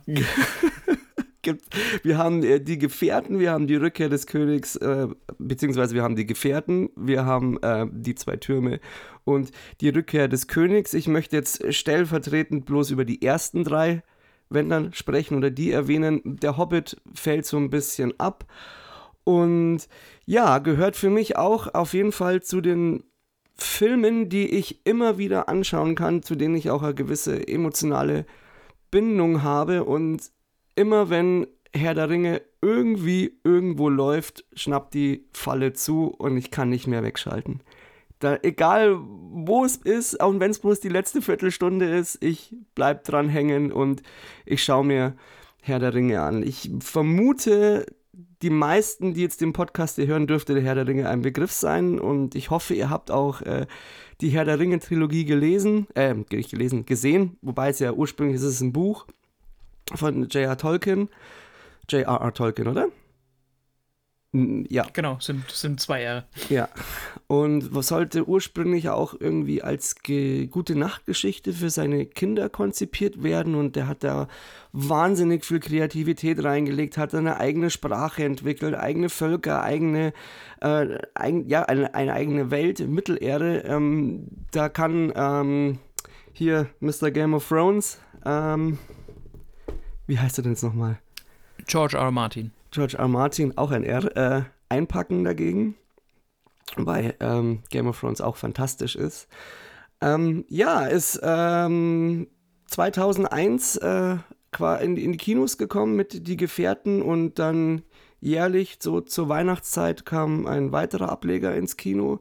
Ist im Endeffekt äh, eine Heldenreise die Geschichte von Frodo und seinen Gefährten. Es geht darum, dass äh, der böse Sauron oder dass es einen, einen Ring gibt, der damals geschmiedet wurde, um quasi das komplette Volk von Mittelerde zu, zu, ja, zu versklaven. Und ein Ring, sie zu knechten, sie alle sie zu finden, ins Dunkel zu treiben und ewig zu binden. Genau, und ähm, Frodo bekommt dann die Aufgabe, diesen Ring quasi zum Schicksalsberg zu bringen und zu zerstören und hat dabei äh, einige Gefährten an seiner Seite. Ich will jetzt gar nicht so detailliert oder tiefer in die Handlung eingehen, weil ich finde, umso weniger man weiß, umso mehr kann man auch in diese Welt hineinfallen. Ähm, es ist ein Film mit wahnsinnig viel Gefühlen. Äh, großartigen Schauwerten, zu dem Zeitpunkt auch wahnsinnig gute ähm, Kostümarbeit, die man sagen muss. Also der Film ist ja wirklich, dass er sau viel handgemacht. Was man dann bei ähm, der Hobbit dann merkt, da wurde dann mehr auf CGI Wert gelegt und da siehst du auch, dass optisch der Film einfach abfäll, äh, abfällt und sich auch nicht mehr, nicht mehr so gut anfühlt. Und ähm, ja, Herr, Herr der Ringe ist ja, glaube ich, auch dein Ding, Keru. Ja, also grundsätzlich schon. Der hat es bei mir jetzt tatsächlich nicht in die Liste geschafft, ähm, weil ich mich eher auf, auf Einzelfilme, sage ich jetzt mal, konzentriert habe. Aber wie du schon sagst, ähm, das ist ein Meisterwerk, gerade vor dem Hintergrund, dass zu dem Zeitpunkt, als es filmisch umgesetzt wurde, das Ganze ja eigentlich als unverfilmbar galt, weil dieses Epos, dieses Universum, diese Völker, diese Sprachen, die Kostüme, all das, was da reingepackt wurde, einfach zu viel schien, um es jemals irgendwie sinnvoll in einen Film oder in so eine Filmreihe zu packen. Ähm, deswegen nötigt mir das einfach Respekt ab, was man daraus gemacht hat. Und, ja, ursprünglich war ja der äh, Plan, der Film hätte ja bei Miramax entstehen sollen. Da hatte äh, Peter Jackson dann das Drehbuch vorgelegt. Und mit der Zeit ist dann Miramax bewusst geworden, ähm, dass das äh, ein sehr großes Unterfangen wird und auch finanziell sehr kostspielig. Und dann wollten die das äh, auf einen Film herunterbrechen. Da hat dann Peter Jackson gleich gesagt, nö, läuft nicht. Und ähm, es gibt noch die Information, dass es aber auch daran gescheitert ist, weil wohl Tolkien in seinem Testament ähm, verfügt hätte, dass äh, seine Geschichte niemals mit äh, Disney in Zusammenhang gebracht werden sollte. Und Miramax äh, gehört zum Disney-Konzert. Das war, glaube ich, äh, ging das nicht? Also die, die, die Story kenne ich. War das nicht sogar eine persönliche. Also ich glaube, Tolkien mochte das Werk von Disney nicht. Für ihn war das zu uninspiriert, nur diese Zeichentrickfiguren. Äh, und deswegen wollte, dass es da nie erscheint, oder? War das der? War so das der, in der, der Art. Ich bin jetzt da auch nicht so beflissen, aber so in der Art war es, ja. Lustig eigentlich. Ja. Ähm, was man, der Cast zum Beispiel, wenn wir mal auf den gehen, das ist ja für, also so wie ich das auch äh, gelesen habe, ist ja für, für alle zusammen war das ja eine, eine, also für die Gefährten ja eine riesengroße Reise oder ein riesengroßes Abenteuer. Die haben sich ja dann noch am Ende von den Dreharbeiten ähm, so Herr der Ringe Tattoos strechen, äh, strechen, ste äh, stechen lassen und ähm, hattest du das Gefühl, und das ist, das ist die Sache, dass jetzt, man muss ja sagen, mitgespielt haben Elijah Wood, Vigo Mortensen, Sean Astin, Orlando Bloom, Ian McKellen, Billy Boyd, Andy Serkis, Sean Bean, Liv Tyler, Kate Blanchett, John Rice Davis, der früher auch schon äh, bei Indiana Jones Filmen mitgespielt hat. Hattest du das Gefühl, dass danach für die ein immenser Karriereschub losging? Nein, ich glaube nicht. Äh, was heißt, ich glaube nicht? Ist nicht mein Eindruck. Äh, natürlich hatte danach jeder seriöse Filmschaffende, jedes Studio, jeder Produzent und jeder Regisseur all diese Namen auf dem Zettel.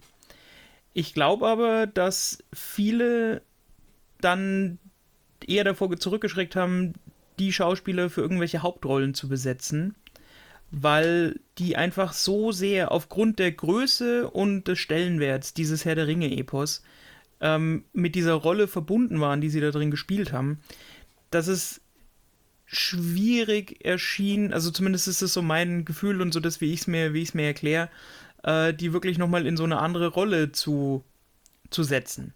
Also das waren dann einfach so Household Names und du wusstest, die können das, was sie äh, sagen, dass sie können und sind gute Schauspieler und haben ihre, ihre Meriten verdient. Ähm, aber so, so wirklich einen, ja, also es war nicht so, dass die dann zu, zu, den, zu den besten Schauspielern oder so zur absoluten obersten Riege in Hollywood aufgestiegen sind. Nee, das nicht. Und ähm, ich finde auch, das ist das so ein bisschen das Ding, was Herr der Ringe hat. Es ist ein fantastischer Film und der ist für die, für die, für die Filmwelt und ähm, für die Popkultur maßgeblich. Also Herr der Ringe hat auch Filmgeschichte geschrieben.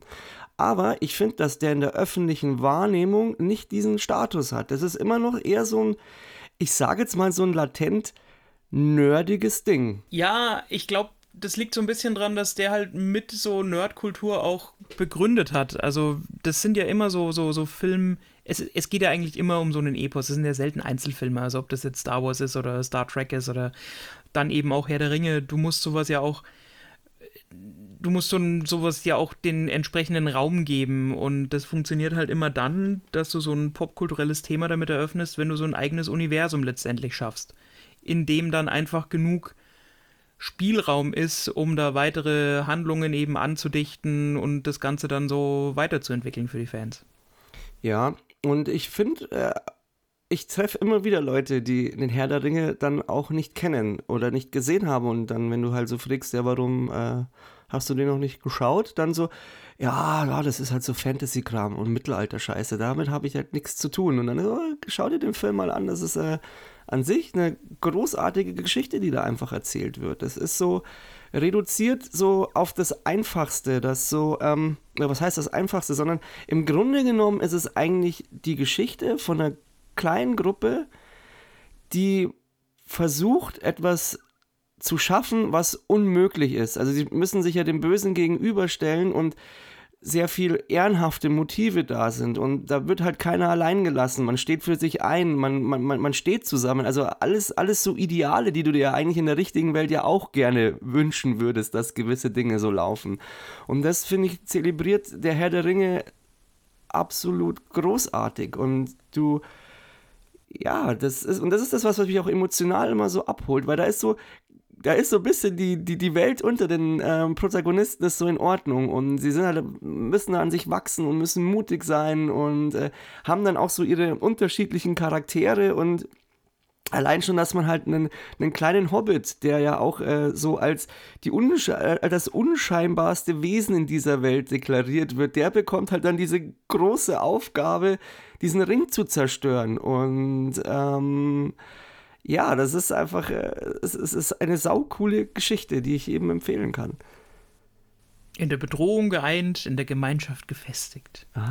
Ich glaube, es wird halt auch so ein bisschen, es wird halt auch klar in so einer Szene, äh, als sie da vor den, vor den Toren äh, Mordor stehen und äh, Gimli so sagt, so, äh, hier, ich sterbe jetzt äh, Seit an Seit mit einem Elf, das hätte ich mir so nicht gedacht und äh, Legolas ihn nur so weise anschaut und so sagt so, wie wär's denn Seit an Seit mit einem Freund?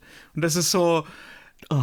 wenn man, wenn man die Herr der Ringe, wenn man damit was anfangen kann, ist das einfach so, oh, ja, oder wenn sie sich dann alle so streiten und dann wer jetzt den Ring nimmt und wie, was jetzt da passiert und wer bringt ihn, nein, ich mache es, nein, ich mache es, nein, oh, das geht nicht. Und dann kommt halt Frodo und so, ich nehme die Bürde. Und dann siehst du halt wie Aragorn und dann, weißt du, diese Güte in seinem Blick und dann so, oh, mein Frodo. Und dann halt so, du hast mein Schwert und meinen Bogen und meine Axt. Und das ist halt einfach so cool gemacht. Und, ja, überragend. Ja, und du da einfach merkst, wie sie dann so zusammenhalten. Gut, jetzt mal abgesehen von dieser Helden- ähm, oder Heldensage, Heldenreise, hast du halt aber auch einfach saugeile Settings in dem Film. Und äh, du hast ja dann noch die Geschichte mit Gollum und ähm, und das natürlich ganz klar aufgezeigt ist, das sind die Bösen, das sind die Guten und äh, sie sind da so in ihrer kleinen Mission und ja, es ist äh, ja, eine, ein, ja, eine Fantasy-Welt, wo man aber eintauchen kann und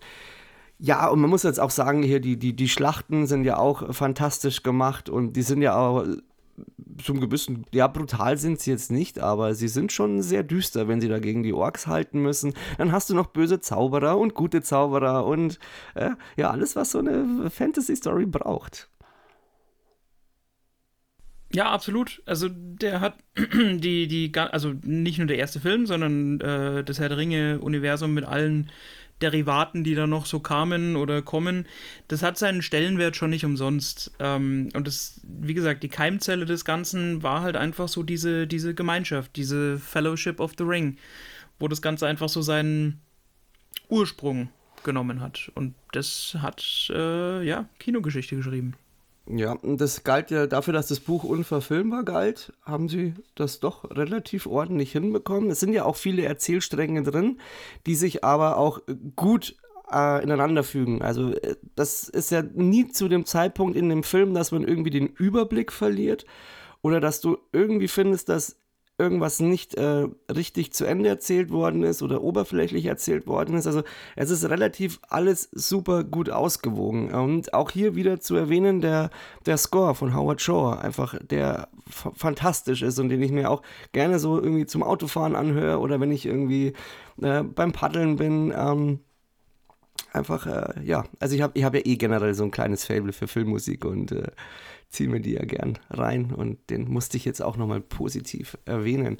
Ich würde bei Herr der Ringe vielleicht sogar mal eine eigene Folge dazu machen, weil da können wir viel drüber sprechen. Ähm, und jetzt zu. Da fallen mir auch so die, da fällt mir auch so der ein oder andere Gast ein, der da möglicherweise ja, passend wäre oder Interesse auch. hätte. Und dann würde ich doch jetzt mal zu deinem zweiten Platz springen. Äh, ja, ähm, da habe ich überlegt, also der Film war einer der, ich, ich habe überlegt, ob ich den nehme oder äh, Birdman. Es ist dann am Ende nicht Birdman geworden, sondern Argo. Ähm, mit Ben Affleck? Der Film von und mit Ben Affleck, genau. Ähm, der mich einfach, ich weiß nicht, wie oft ich den mittlerweile gesehen habe, aber der ist, der, der hat alles, was für mich einen guten Film einfach ausmacht. Also, du hast hier einen ausgezeichneten Thriller über diese geheime CIA-Mission zur Rettung von sechs Amerikanern, die sich kurz nach dem äh, Ausbruch der Geiselkrise im Iran versteckt hielten. Also, wir sind hier im Jahr 1979. Ähm, und du hast dann eben die Story dieses CIA-Agenten äh, Tony Mendes, eben gespielt von, von äh, Ben Affleck, der beschließt eben so einen Komplott auszuhacken, um vor Ort quasi mit einer Masche einen falschen Film zu drehen.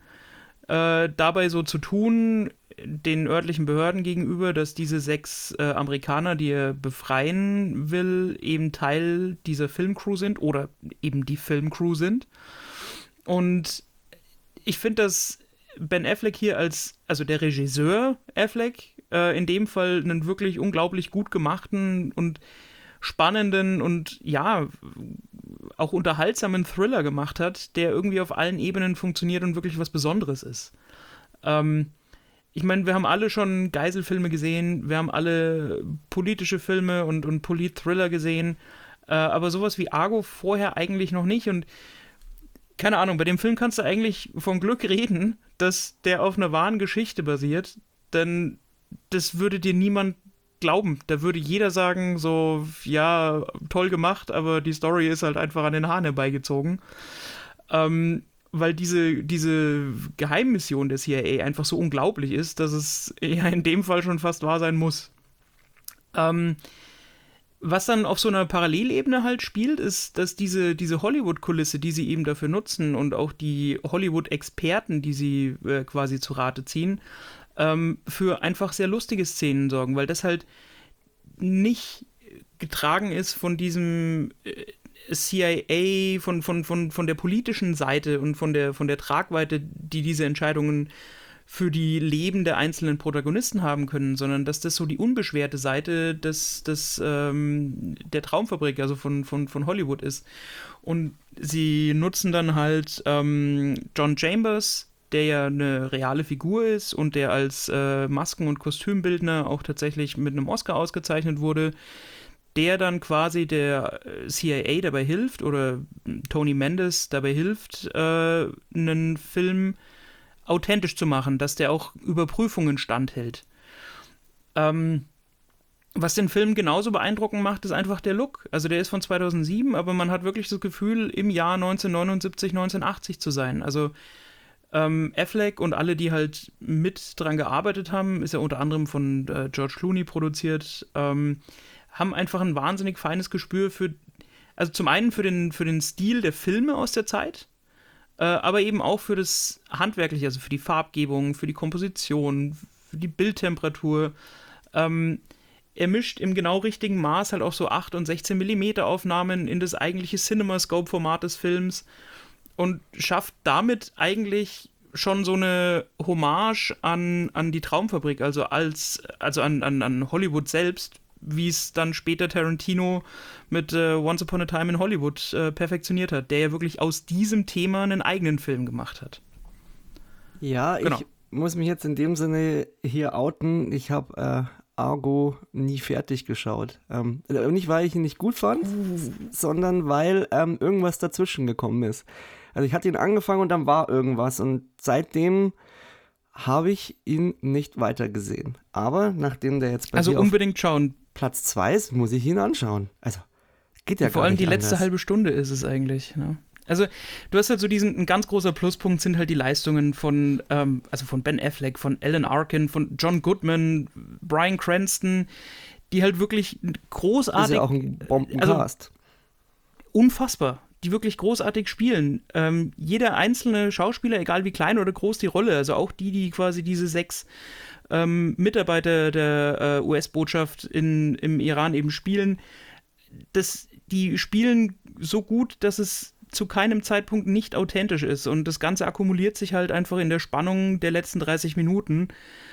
Äh, also, ich, das Ende will ich jetzt nicht spoilern, aber ich hoffe jetzt einfach wirklich, dass jeder den, den, den, den Film schon gesehen hat. Ja, ähm, ich nicht. Trotzdem, also, ja, ja, guck den Film.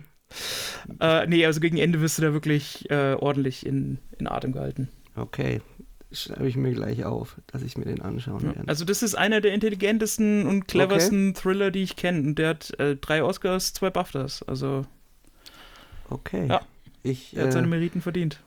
Ich habe es verstanden. Ich werde ihn, ich werde ihn anschauen. Okay. Gut so, jetzt sofort. Gut. Dann ähm, wieder ähm, vermutlich äh, etwas seichter, aber dafür umso opulenter und dafür umso emotionaler. Äh, mein Platz äh, ist Star Wars. Ähm, nice.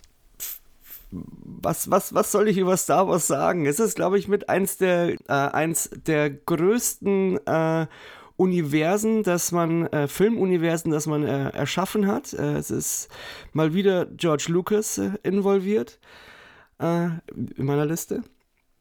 Und im Grunde genommen ist es halt der ganz einfach runtergebrochen, der, wieder der Kampf gut gegen böse. Also ein Imperium versucht die Galaxie zu unterjochen und äh, die Rebellen versuchen für die Freiheit zu kämpfen. Das ist äh, wohl ein Thema, das die Menschheitsgeschichte seit äh, Anbestehen verfolgt und wird wahrscheinlich auch nie an Aktualität äh, verlieren, wie man auch gerade zurzeit wieder im Weltgeschehen sieht.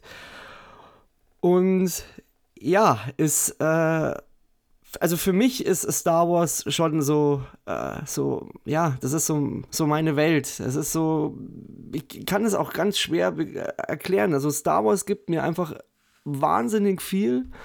Ähm, es ist eine, eine, riesengroße Welt, in der man sich austoben kann. Die, die Charaktere, die in dieser Welt vorkommen, äh, liebe ich. Ähm, du hast einen fantastischen Score. Ähm, ich höre, also das ist einer der wenigen Filme, die ich auch im Kino sehen konnte, ähm, weil es gab, also die erste Trilogie vor allem, die ist ja ähm, 1977 kam ja äh, quasi Krieg der Sterne raus, dann 1980 das Imperium äh, schlägt zurück und 1983 ähm, die Rückkehr der Jedi-Ritter. Und äh, es gab dann in den 90ern mal so eine Neuauflage von, von Star Wars und die liefen dann damals bei uns auch im Kino. Da dürfte ich, glaube ich, so zwölf gewesen sein. Und da weiß ich dann auch noch, wie wir dann jeden Freitag äh, quasi zu Fuß ins Kino gegangen sind, uns dann hier Star Wars angeschaut haben und wieder heimgegangen sind. Ähm, ich muss sagen, dass mich Star Wars dann so Ende der 90er dann mit äh, der Episode 1 etwas verloren hatte im Kino. Da finde ich, wurde, da, da hat sich so ein bisschen verrannt, also vor allem auch tricktechnisch sah es nicht gut aus. Ähm, war dann, glaube ich, ja, da habe ich mich dann so, also abgewandt kann man jetzt nicht sagen, aber ich will jetzt mal so sagen, Episode 1 bis 3 gehört jetzt nicht zu meinen Lieblingsteilen, beziehungsweise die sind so, die, die sind bei mir so ein bisschen unterm Radar. Und dann mit der ganz neuen Trilogie war dann die Vorfreude wieder sehr groß. Jetzt kommt wieder Star Wars ins Kino. Und man hat natürlich einen fantastischen Rogue One in der Zeit auch bekommen der so äh, die Geschichte erzählt, wie die Rebellen an die Pläne des äh, Todessterns kommen. Und Star Wars hat ja auch für dich eine gewisse Bedeutung, gehe ich mal davon aus, Kero. Ja, wobei ich sagen muss, ich war nie so der riesen Star Wars Fanboy. Also ich fand die Filme alle gut, aber ich habe es tatsächlich auch so ein bisschen geschafft, mich aus dieser äh, romantisch verklärten Diskussion um, was ist die beste Trilogie der drei, äh, rauszuhalten. Ähm, ich, für mich funktionieren die alle relativ gut und vor allem halt auch zu der Zeit, in der sie äh, gedreht und dann auch veröffentlicht wurden, weil was man Episode 1 bis 3 halt sehr oft vorwirft, ist, dass es halt schon so ein bisschen Trickfilmcharakter hat. Was man halt nicht vergessen darf, ist, zwischen, Trilo also zwischen der ersten Trilogie und der zweiten Trilogie ist halt effekttechnisch in der Filmindustrie so unfassbar viel passiert. CGI ist erst wirklich möglich geworden, sodass man, glaube ich, gesagt hat, Star Wars ist das größte Franchise, das die Filmgeschichte zum damaligen Zeitpunkt geschaffen hat, wenn es ein Universum verdient hat, dass man wirklich alles da reinschmeißt. Mit, also da wirklich mit den größten Geschützen, die man zur Verfügung hat, ähm, aufwartet, dann ist es dieses Franchise. Und ich glaube, dass man da dann einfach ein bisschen zu viel beweisen wollte. Das war zu viel so Eier auf den Tisch legen und sagen, hier, ich bin es. Ja, es war halt ähm, halt teilweise sah es halt einfach wirklich furchtbar aus. So, glaube auch ein großer Punkt ist einfach, ähm, wenn du jetzt die Originaltrilogie nimmst, die ja auch wieder eine Heldenreise ist, in dem Sinne, und ähm, viel Abenteuer drin steckt, ist halt Episode 1 bis 3 eher politisiert. Es ist einfach eine andere Geschichte. Es ist vor allem auch die, die Geschichte des Anakin hin zu Vader und hat einfach tonal einen ganz anderen Ton. Spoiler. Spoiler. Das, das weiß man doch, oder? Ist das ein Spoiler? naja, gut. Ähm, Nein, alles gut.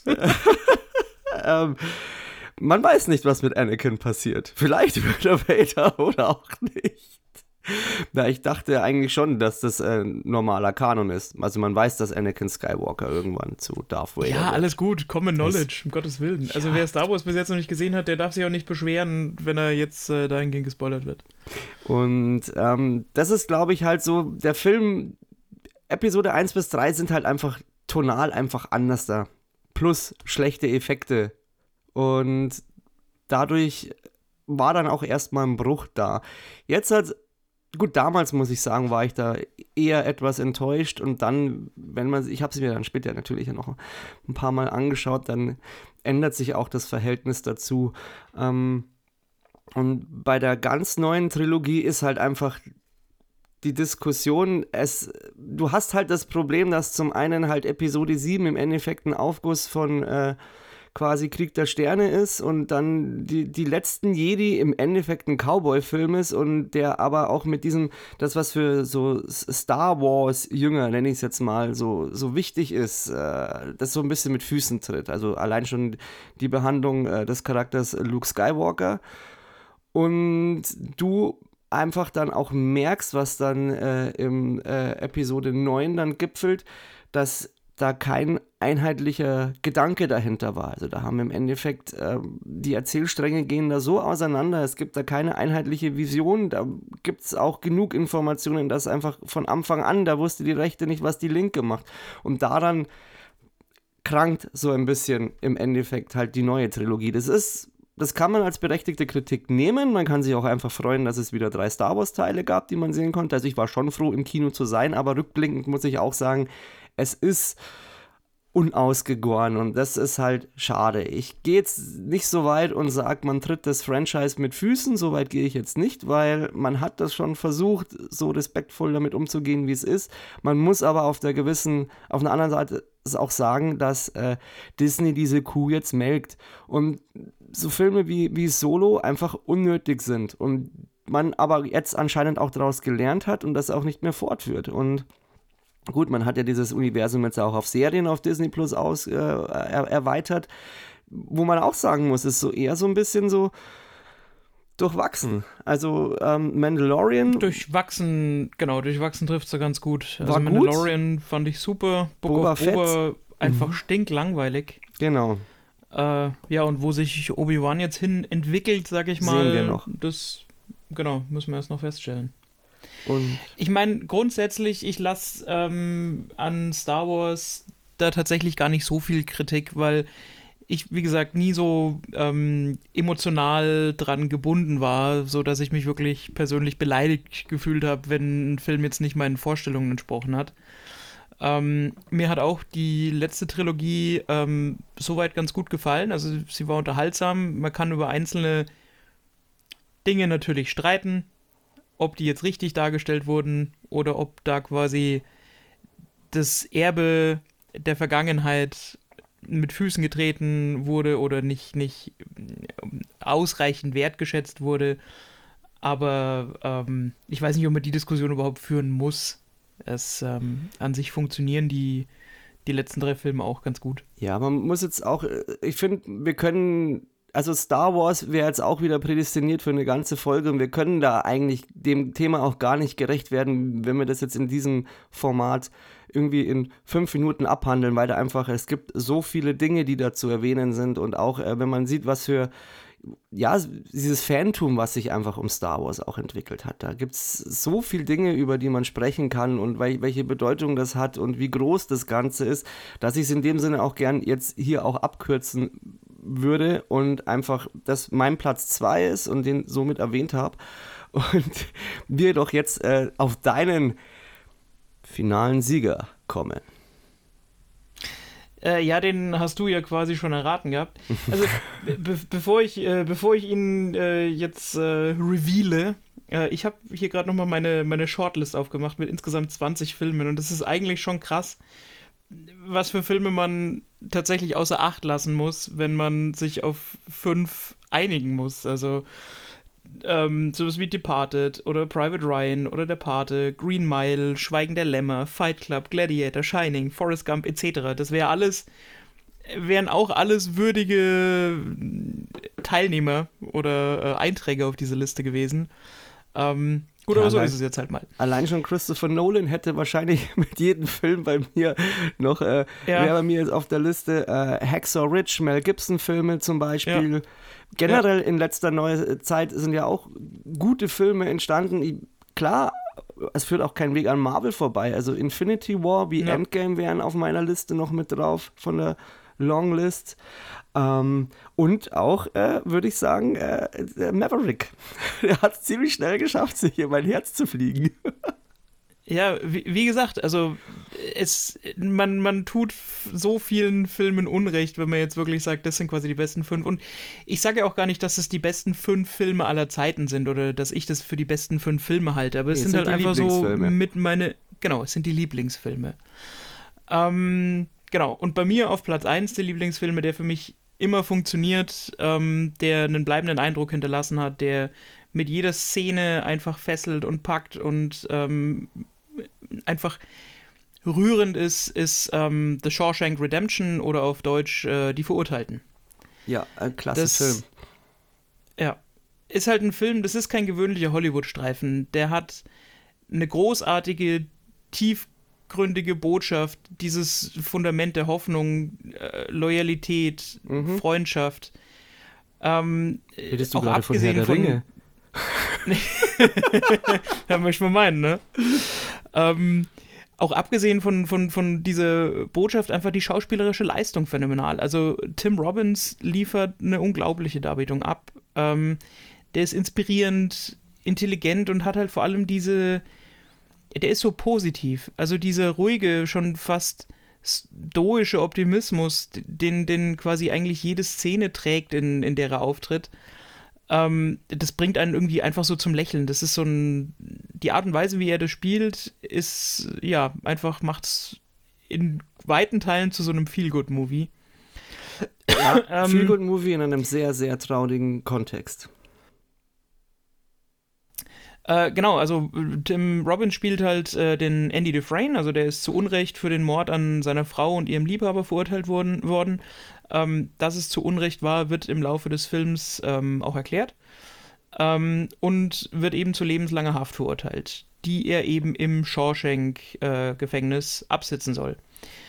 Aber auch im Gefängnis, auch wenn es am Anfang für ihn natürlich der größtmögliche Schock ist, als ehemaliger erfolgreicher Banker, ähm, gibt er einfach so die Hoffnung nicht auf und äh, freundet sich dann halt mit, äh, mit, mit Alice Redding, also genannt Red, äh, gespielt von Morgan Freeman an. Ähm, und auch Freeman hier, ich meine, das ist einer der verdientesten Schauspieler aller Zeiten, aber in dem Film ruft er wahrscheinlich so die beste Leistung oder mit die beste Leistung seiner Karriere ab. Ja. Genau, und er ist halt so ein bisschen der Gegenentwurf. Er ist halt schon wahnsinnig lang im Gefängnis und hat eigentlich diese Hoffnung schon fast verloren und versucht, also er bereut das Verbrechen, das er begangen hat, natürlich zutiefst, aber versucht eigentlich so diesen Schmerz zu verdrängen, indem er dann irgendwie versucht, gar nichts mehr zu fühlen. Ähm, und lernt eigentlich dann durch seine Freundschaft zu Andy und ähm, die Inspiration aus seinem Handeln und aus seiner Ruhe dieses, ähm, also er, er lernt es halt einfach kennen, dass man ohne Hoffnung und Träume einfach nichts ist und, und, und nichts mehr hat, dass das so das Letzte ist, was dem äh, Menschen neben, neben der Freundschaft zu anderen Menschen einfach noch so bleibt. Ähm, dann, der Film hat unfassbar starke Einzelszenen. Also ähm, James Whitmore, der diese, der den, der den Brooks Halton spielt, also den äh, älteren, ähm, der in der Bibliothek des Gefängnisses arbeitet, ähm, der dann irgendwann auf Bewährung freikommt. Im, also ich glaube, dass der mit 20 in den Knast gekommen ist und dann mit über 80 freigelassen wird.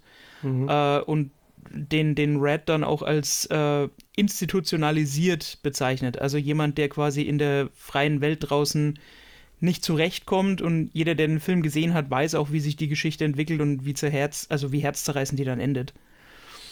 Ähm, ja, und wie gesagt, das sind diese Einzelszenen, aber es ist auch der Film ähm, als Gesamtwerk. Also der Regisseur Frank Darabont macht es einfach wahnsinnig gut, den in so einem gleichmäßigen Tempo ähm, sich entwickeln zu lassen, mit einem wahnsinnig guten Drehbuch, mit einer sehr, sehr guten Kameraführung. Ähm, es wird auch dieses Gefängnisleben auf so eine erschreckende Art und Weise einfach geschildert, aber jetzt nicht so in Bezug auf diesen körperlichen Schmerz, sondern halt auf den Stress und so mehr diese seelischen Qualen ähm, und diese eigenen Dämonen, mit denen sich die Insassen quasi äh, auseinandersetzen müssen. Und du hast hier halt auch wieder ein Drehbuch, das auf Originalmaterial von ähm, Stephen, Stephen King, King beruht und wahrscheinlich, genau, so die beste Romanadaption aller Zeiten ist oder mit einer der besten. Ja, ähm, das hast du jetzt sehr gut äh, alles äh, zusammengefasst. Ich kann dem gar nicht mehr so viel hinzufügen, außer dass ich finde, das ist so, der fliegt auch so ein bisschen unterm Radar. Das ist eine kleine Perle, der Film. Ähm, wahnsinnig intensiv und ja, äh, Tim Robbins und Morgan Freeman, äh, super Duo oder haben da eine wahnsinnig gute Chemie und bauen auch diese, diese Dialoge und dieses, dieses ja, Miteinander wird, kommt wahnsinnig gut rüber. Ich kann mich da an einige Szenen erinnern, wo ich einfach Gänsehaut bekommen habe und es ist ein sehr intensives, einfühlsames Drama und unter den Gefängnisfilmen der vermutlich beste Gefängnisfilm, was das angeht. Und ja, wenn man den nicht gesehen hat, wie eigentlich jeden Film, den wir hier auf der Liste haben, sollte man den auch mal sich zu Gemüte führen. Ja, der ist Pflicht. Dann komme ich jetzt zu meinem Platz 1. Ähm, ja, äh, hat äh, nichts mit Gefängnis zu tun. nichts mit Stephen äh, King, aber mit Steven Spielberg. Und äh, da bin ich ja in dem Sinne, glaube ich, äh, sehr durchschaubar gewesen, dass äh, der weiße Hai auf dieser Liste landen muss. Und ja, mein Lieblingsfilm aller Zeiten wird Jaws oder ist Jaws und ähm, Story ganz einfach. Äh, wir sind äh, auf Amity Island und ein Hai meuchelt vor der, vor der Insel Badegäste nieder. Und wir haben äh, Chief Brody, der versuchen muss, äh, diesen Hai aufzuhalten. Ja, hört sich jetzt erstmal sehr banal an, ist in der Story eigentlich auch recht einfach, ist aber ein wahnsinnig intensiver Film. Ist äh, von Steven Spielberg, wie gerade erwähnt, ist äh, von 1975 und war auch für Steven Spielberg selber eine ziemliche Zäsur. Also die hatten viele Probleme am Set, ähm, dass also diese, dieser, dieser, diese ähm, Hai-Figur, die sie hatten, das war so ein äh, lebensgroßer Roboter, der hieß Bruce und der machte immer wieder Probleme und dazu kam es dann zu der Idee, die dem Film auch zu dieser Intensiv Intensität dann verhalf, dass sie eigentlich den Hai am Anfang oder beziehungsweise bis zum letzten Drittel des Films eigentlich immer nur angedeutet zeigen, weil sie halt diese, diese, diesen Roboter nicht verwenden konnten. Und du siehst den Hai dann eigentlich erst im, im letzten Drittel. Und dadurch baut sich eine immense Spannung auf und das ähm, ist in meinen Augen auch bis heute unerreicht, dass ein Film mit so wenigen Mitteln so viel Spannung aufbaut. Ich finde auch, dass jeder weitere Hai-Tier-Horror-Film das auch nicht mehr hinbekommen hat. Das haben sie auch mit ihren eigenen Sequels nicht geschafft, die eigentlich, wenn man es so nimmt, wirklich unterirdisch sind. Die kannst du, also ich mag den Weißen Hai 2 noch, aus nostalgischen Gründen finde ich den wirklich, ich mag ihn, aber es ist kein guter Film und Teil 3 und Teil 4 ist einfach nur noch grottig. Aber äh, Jaws an sich ist, äh, finde ich, ein Film, also ein inszenatorisches Meisterwerk mit den wenigen Mitteln, die Steven, Steven Spielberg da zur Verfügung hatte. Die hatten ja auch generell Probleme mit der Verpflegung, äh, glaube ich, Probleme mit Krankheiten. Und ähm, der Weiße Hai hat im Endeffekt auch äh, das Blockbuster-Kino begründet, aber aus einem ganz einfachen Grund. Der Film kam im Sommer raus und es war 75 so ein, so ein Jahrhundertsommer und äh, Kinos waren die einzigen Räume quasi, die klimatisiert waren und das hat dem Film dann quasi oder hat in die Tasche gespielt. Und ähm, du kennst, wie, wie stehst du denn zu der weiße Hai? Äh, ähnlich, ähnlich wie du. Also für mich ist es jetzt nichts, also der hat mich nicht so geprägt in äh, meiner filmischen Metamorphose, dass ich ihn jetzt da irgendwie in, in irgendeine äh, Shortlist setzen würde. Aber es ist, wie du schon sagst, dafür, dass der aus dem Jahr 1975 ist, ähm, einfach handwerklich so unglaublich gut gemacht und eben diese Tatsache, dass der Hai nur angedeutet wird in, in weiten Teilen des Films, der, also der macht einem schon richtig Angst, aber es ist halt äh, ansonsten einfach auch alles, also an dem Film stimmt alles. Das Setting stimmt, die Schauspieler stimmen, ähm, die Filmmusik ist äh, ja hervorragend. Mal wieder John Williams. Ähm, äh, genau. Ähm, also schon auch äh, noteworthy, sag ich jetzt mal. Ähm, ein Film, der halt einfach wenig bis keine Fehler macht und, und kaum Makel hat. Ja, ich habe halt da auch wieder so, weißt du, es ist halt bei den Filmen, die ich heute äh, quasi erwähnt habe, habe ich ja immer noch so kleine persönliche Geschichten einfach dazu, die ich damit verbinde. Und bei mir, der Weiße Hai gehört halt auch zu den Filmen, die ich in einem Alter gesehen habe, in dem ich eigentlich noch nicht diesen Film hätte sehen sollen. Ich glaube, ich war zehn. Und ähm, der lief dann, glaube ich, auf der ARD um 20.15 Uhr. Und ich war im Urlaub bei meiner, bei meiner Oma und die hatte ja, die war ja im Allgäu und schön in den Bergen und dann war noch der, der Nachbarsjunge war da und wir haben dann, ich sage so, ich habe ja früher als Kind, was ich ja immer gemacht habe, ich habe mir immer die Fernsehzeitungen angeschaut und habe mir dann immer so die Texte durchgelesen, welche Filme und so laufen und dann sah ich da so, oh, der Weiße Hai, das, das, das, das muss ich anschauen, der, muss, der ist bestimmt ganz gut. Und ja, und dann hat die Oma halt belatschert die ganze Zeit und bis sie dann gesagt hat, ja, okay, dann schauen wir uns den halt zusammen an. Ja, und dann saßen wir halt da Freitagabend um äh, Viertel nach acht und haben mit der Oma, beide Kids halt so zehn und haben mit der Oma dann äh, der weiße Hai angeschaut. Und die Oma dann so, oh, aber, oh, das ist aber gruselig. Ist das wirklich was für euch? Ja, du, kein Problem, kein Problem. Das, das können wir schon anschauen. Das ist, das, ist, das ist ja alles nur gestellt, ja. Und dann habe ich, mir den, hab ich mir den weißen Hai angeschaut und dann habe ich es halt nicht mal mehr alleine aufs Klo geschafft, weil ich Angst hatte, dass halt so ein Schnappgebiss aus der Schüssel springt. Und ja, habe dann, glaube ich, in der Nacht dann auch bei der Oma gepennt. Und aber dann war, die Furcht war dann auch wieder weg, ja. Und äh, gehört auf jeden Fall auch ein stetiger Begleiter ein filmischer Begleiter. Ich habe da ja auch, ich habe zig Bücher über den Weißen Hai. Ich habe das Buch von Peter Bentley gelesen, was literarisch garantiert kein Überflieger ist. Und man muss auch sagen, natürlich kann man den weißen Hai auch kontrovers sehen. Er hat natürlich dem Tier an sich keinen Gefallen getan. Er hat es ja dämonisiert. Ähm, aber wenn man relativ äh, aufgeklärt ist und äh, noch alle im Oberstübchen benannt hat, sollte man das auch gut trennen können. Aber es ist ähm, da wird es sicherlich auch noch eine Folge geben über den Weißen Hai. Da hätte ich sehr, sehr viel zu erzählen. Ähm, ich würde es aber in dem Sinne hier jetzt auch abkürzen. Ähm, aber das ist halt quasi mein Top-Movie uh, of all time. Genau. Ich glaube, da haben wir heute eine ziemlich fantastische Liste zusammengestellt. Also ja. All, all die Filme, also alle von den zehn, beziehungsweise da, wo es dann halt wirklich so Franchise-Filme sind, alle Filme des entsprechenden Franchises, sind absolute Empfehlungen. Ähm, wer davon irgendwas noch nicht gesehen hat, ähm, ja, macht euch ran. Jo, und es ist sogar als länger geworden, als ich gedacht hatte. Wir sind bei über eineinhalb Stunden. Ich dachte, wir ja, kommen da flotter durch, aber hatten ja doch jetzt einiges zu erzählen. Gut, dann. Tja würde ich, äh, hoffe ich euch, das Format hat euch gefallen. Ähm, ihr könnt gerne auf Instagram ein paar Kommentare da lassen ähm, oder ob ihr auch Ideen habt für irgendwelche äh, Listen, die wir machen sollen oder Filme, die wir besprechen sollten. Ähm, uns hat es eigentlich jetzt ganz, glaube ich, äh, war ganz spaßig. Äh, ich denke, das werden wir auch äh, so weiterführen. Aber ihr könnt uns gerne so ein bisschen Feedback geben. Und äh, in dem Sinne würde ich sagen, bis nächste Woche, haltet die Ohren steif und bis dann. Ciao. Haut rein.